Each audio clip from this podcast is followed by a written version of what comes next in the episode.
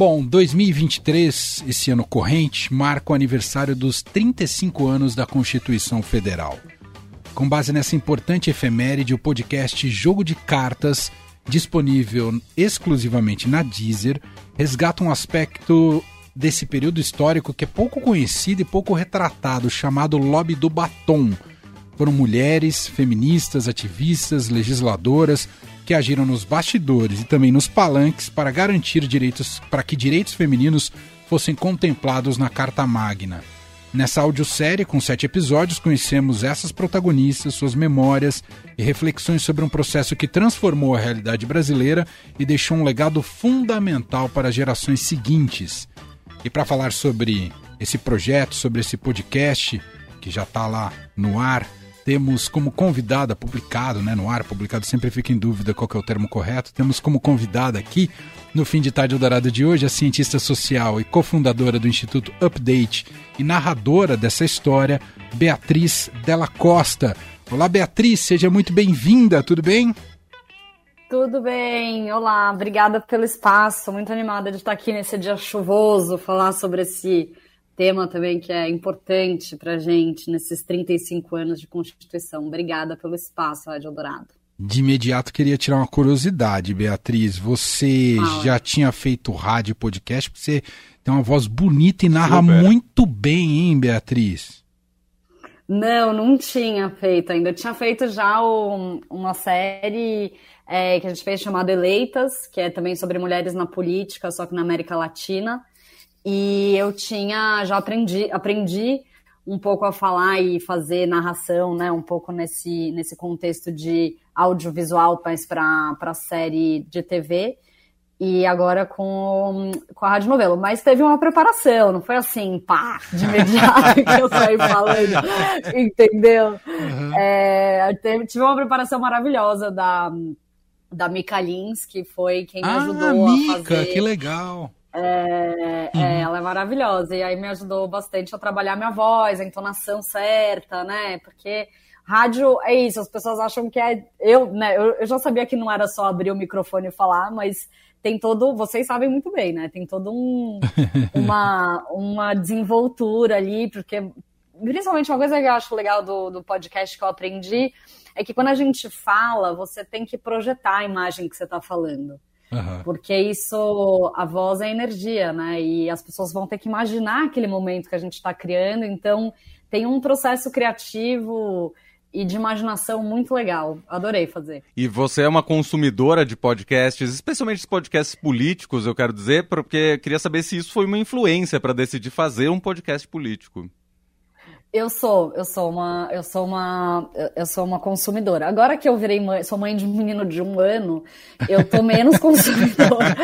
é, consumidora de outras questões. Está sendo um pouco mais difícil, mas agora nos meus momentos ali que eu consigo ter um espaço para mim, eu, eu escutei também aumentando um pouco, mas eu sou consumidora sim.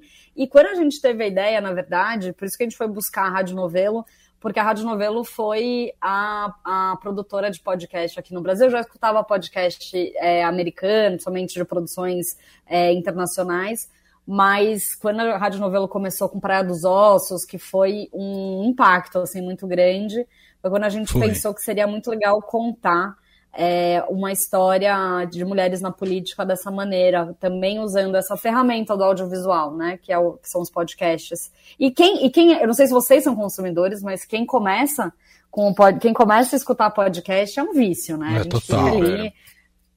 Total, viram no, novos eu não hábitos. nem mais assistir. É, é muito gostoso. É, sem dúvida. O, o Beatriz, o fato dessa história tão impressionante que vocês contam no jogo de cartas, o fato dela ter sido negada ou ignorada até esse presente momento, é de alguma forma também fruto de um machismo arraigado na nossa sociedade, Beatriz? Uma pergunta retórica.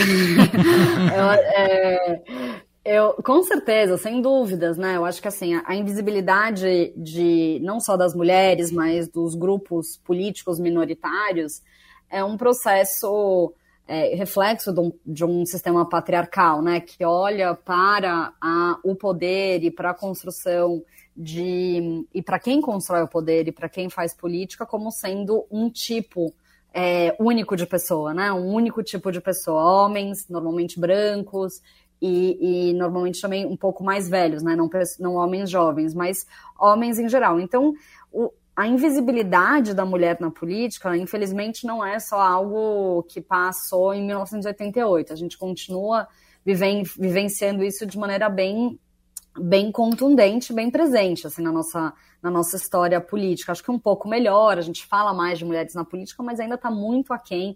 Ainda fala de um num lugar, às vezes, é, quando são pautas de violência ou quando são pautas muito específicas, mas não é normalizado para a gente entender a mulher na política, né? É entender a mulher como um ser político e como a, as mulheres como, como como é, referência de, de poder e de liderança, por exemplo, né, na política.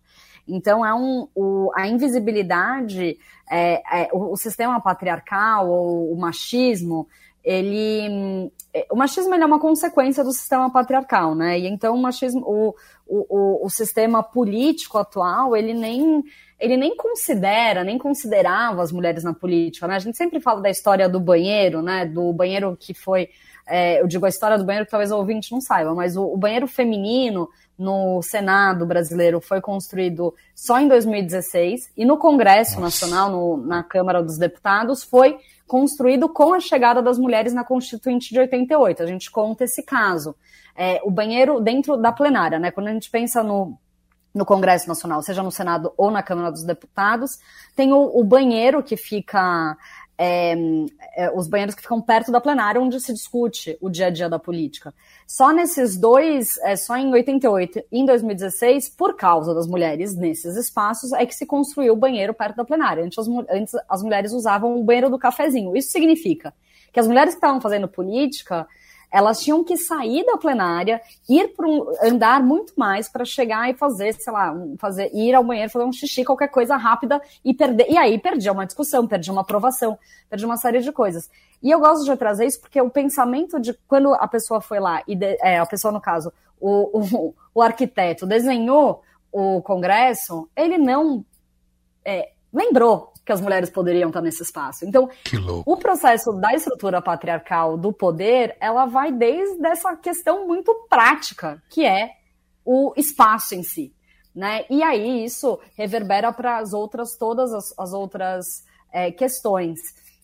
Então, é um, é um reflexo, com certeza, e é um processo que a gente tem que ir quebrando, dando visibilidade a essas mulheres, às mulheres e às, à história, porque a mulher sempre esteve, a mulher brasileira sempre esteve na política. Uhum. É que a gente nunca soube dessa história em nenhum lugar.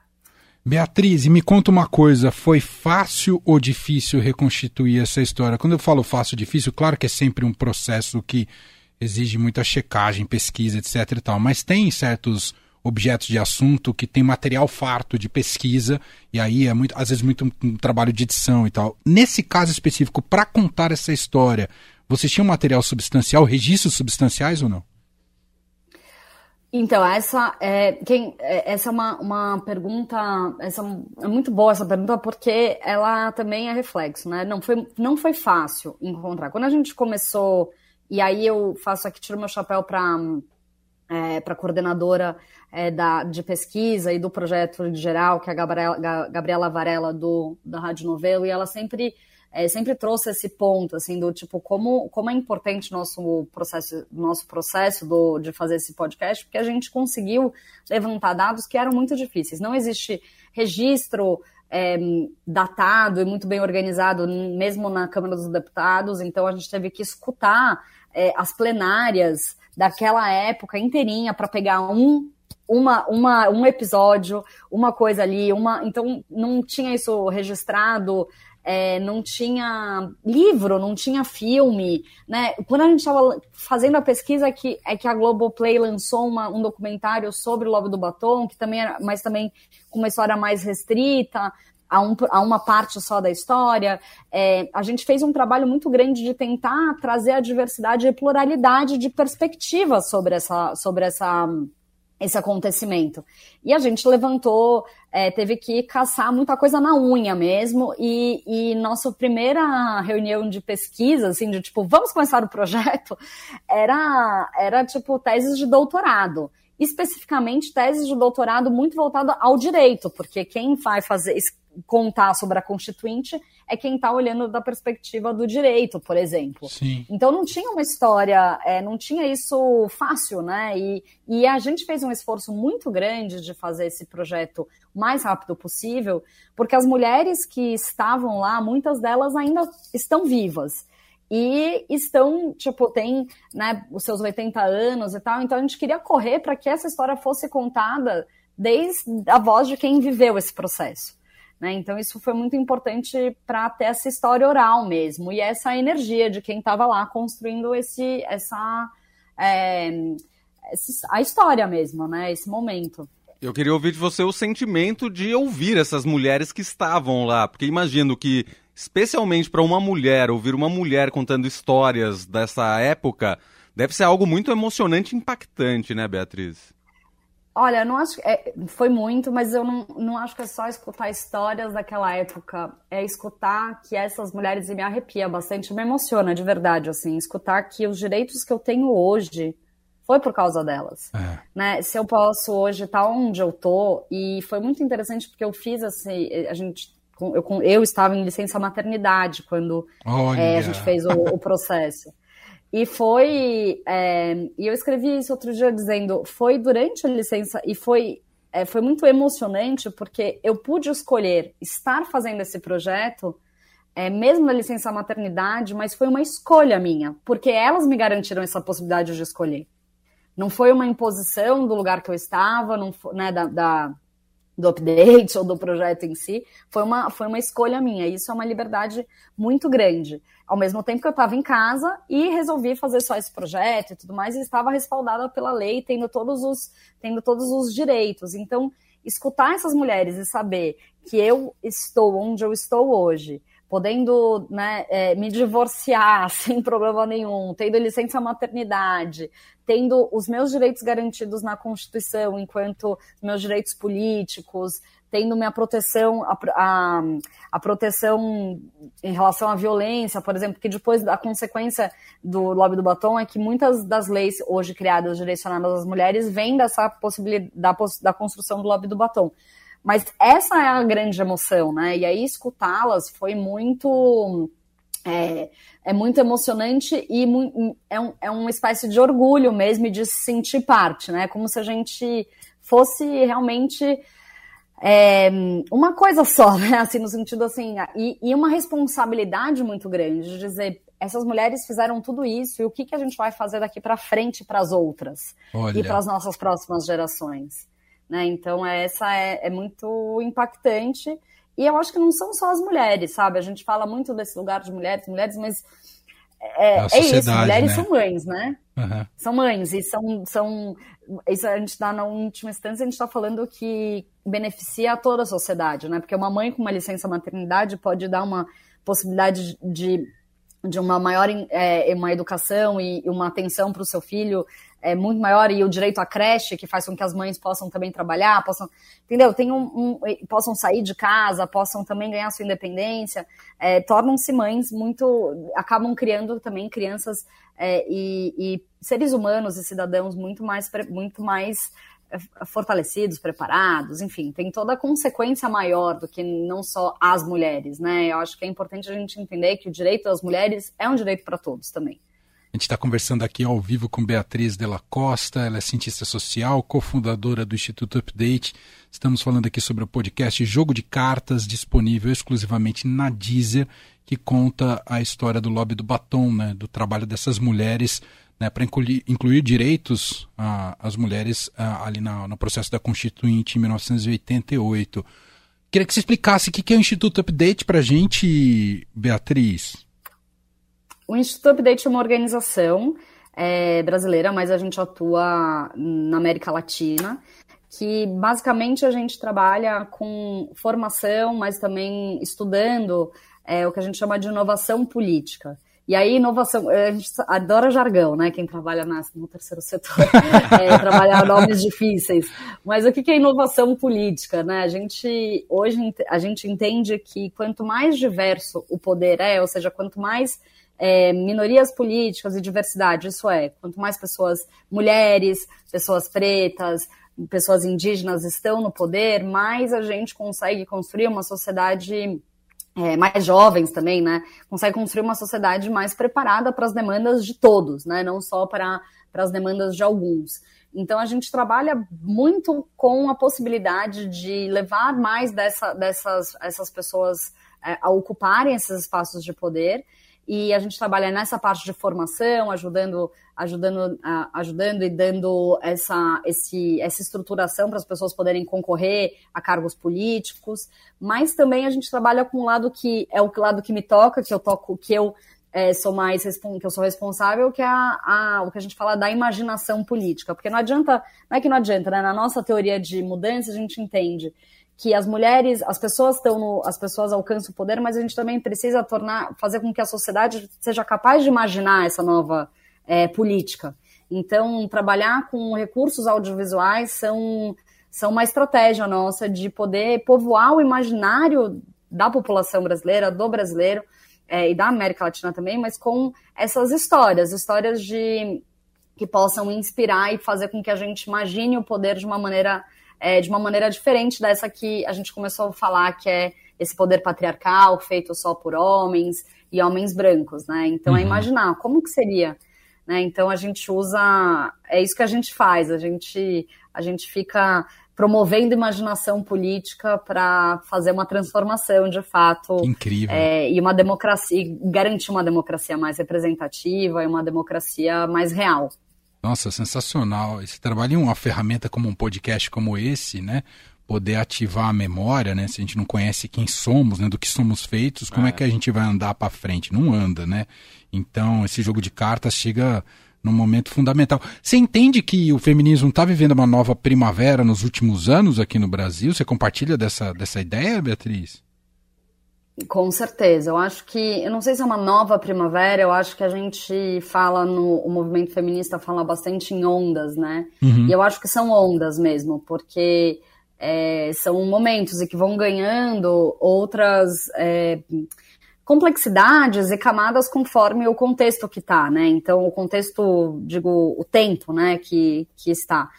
E quando eu comecei essa minha jornada e comecei o Instituto Update, cofundei o Instituto Update, a gente, eu fiz uma viagem pela América Latina, é, para outros países da América Latina, e, e uma coisa que eu encontrei em comum, isso foi em 2016, por aí, foi o começo da, do movimento Nenhum na Menos, né? Que é um movimento que é, deixa é, fala muito sobre feminicídio e, e, combate ao feminicídio, trazendo essa pauta de nenhuma, nenhuma mais, né? Nenhuma mulher mais morta, né? Por, por, esse, por essa violência institucionalizada, assim. E a gente viu que esse movimento de mulheres nas ruas, esse movimento feminista, estava muito forte em todos os países. Em todos os países a gente encontrou isso. E no Brasil, isso também a gente encontra.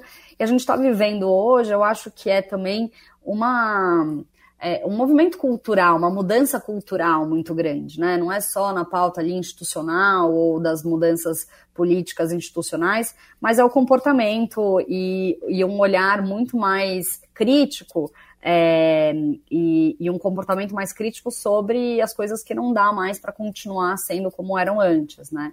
Então a gente está vivendo, eu acho que as mulheres estão ganhando, estão é, acessando aquilo que é de direito delas, né? Somos metade da população, mais do que a metade da população. A gente tem uma série de é, responsabilidades e uma série não só de responsabilidades, mas de direitos que a gente precisa é, garantir que eles existam. Isso é importante conectando com o jogo de cartas. É muito importante falar sobre essas mulheres na política é, o que elas fizeram em 88, porque a gente só pode garantir os direitos que a gente, os nossos direitos, uma vez que a gente consegue, é, com, ou sabe como foi difícil conquistá-los, né? Ou assim, não é, não é que de repente a Constituição de 88 todos os homens foram lá que fizeram, resolveram colocar licença maternidade, resolveram colocar é, que as mulheres, né, teriam, é, que as mulheres teriam um direito é, né, que a, a, Constituição é igual aos homens, a, a homens de direitos para homens e mulheres e tal. Então, eu acho que quando a gente faz esse processo, é para a gente lembrar que nos últimos quatro anos o, as mulheres tiveram muitos dos seus direitos conquistados ameaçados por uma, por uma ideologia, por um, por um, por uma, um olhar político que nos ameaçou nossos direitos conquistados. E a gente não, se a gente não sabe o quanto foi difícil conquistá-los, e se a gente não sabe nossos direitos, fica muito difícil defendê-los. É, então é muito importante é, que o feminismo também, é, que o feminismo, esse movimento feminista também é, que está fazendo isso, traga muito claro que não é só o comportamento que precisa mudar, a gente precisa mudar as leis, a gente precisa garantir que essas leis sejam executadas, porque o movimento e, e, não é só um problema do Brasil, é um pro, problema no mundo todo. É, os direitos das mulheres estão sempre ameaçados. A gente está sempre tendo que é, lutar para avançar e lutar para manter ao mesmo tempo. Não é, um, uma, não, é uma, uhum. não é uma coisa simples, né? Não é algo que, tipo, conquistamos, qual é o próximo? É conquistamos, precisamos fazer com que isso seja implementado, porque é uma mudança muito. Está muito é muito é uma, uma cultura muito forte, uma cultura né, de muitos milênios Sim. que a gente vive, que é essa cultura patriarcal. Então é um trabalho constante e o movimento feminista, sem dúvida, é o propulsor de, dessas, dessa, dessas agendas, né? E dessa, nova, dessa mudança que estamos vivendo. E Beatriz, olhando para o nosso Congresso hoje e até para a política de uma maneira geral, indo para outras esferas, seja estadual, municipal, como é que você avalia a presença das mulheres hoje na política brasileira? Eu sei que ainda é longe do ideal, mas como é que você vê que está a coisa hoje? Olha, o Brasil, o Brasil é o da América Latina. Eu acho que é o, o um dos piores países, pior país que tem, o país que tem o pior índice de mulheres na política, né? A gente é, a gente não consegue sair, a gente não consegue chegar nos 20% das mulheres, por exemplo, no Congresso Nacional. É, nas câmaras estaduais e no, nas câmaras é, municipais, então, menos ainda, né? No, nas assembleias e nas câmaras municipais, menos ainda.